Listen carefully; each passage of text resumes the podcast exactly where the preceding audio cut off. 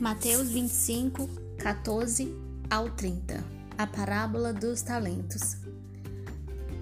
E também será como o homem que, ao sair de viagem, chamou seus servos e confiou-lhe os seus bens. A um deu cinco talentos, a outro e ao outro um, ao, a cada um de acordo com sua capacidade. Em seguida partiu de viagem. O que havia recebido cinco talentos saiu imediatamente e aplicou e ganhou mais cinco. Também o que tinha dois talentos ganhou mais dois. Mas o que tinha recebido um talento saiu, cavou um buraco no chão e escondeu o dinheiro do seu senhor. Depois de muito tempo, o senhor daquele servo voltou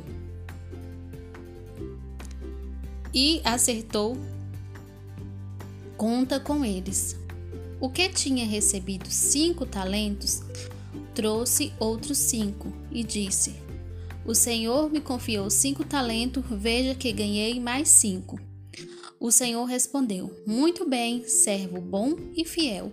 Você foi fiel no pouco, eu o porei sobre muito. Venha e participe da alegria do seu Senhor. Veio também o que tinha recebido dois talentos e disse: o Senhor me confiou dois talentos, veja o que eu ganhei, mais dois. O Senhor respondeu: Muito bem, servo bom e fiel. Você foi fiel no pouco, eu porei sobre o muito. Venha e participe da alegria do seu Senhor.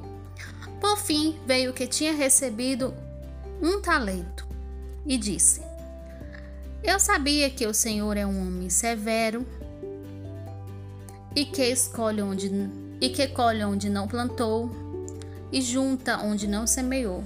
Por isso tive medo, saí e escondi o seu talento no chão. Veja aqui está o que lhe pertence. O Senhor respondeu: Servo mau e negligente, você sabia que eu colho onde não plantei e junto aonde não semeei?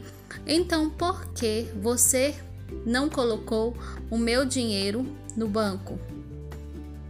Quando eu voltasse, receberia de volta ju com juros.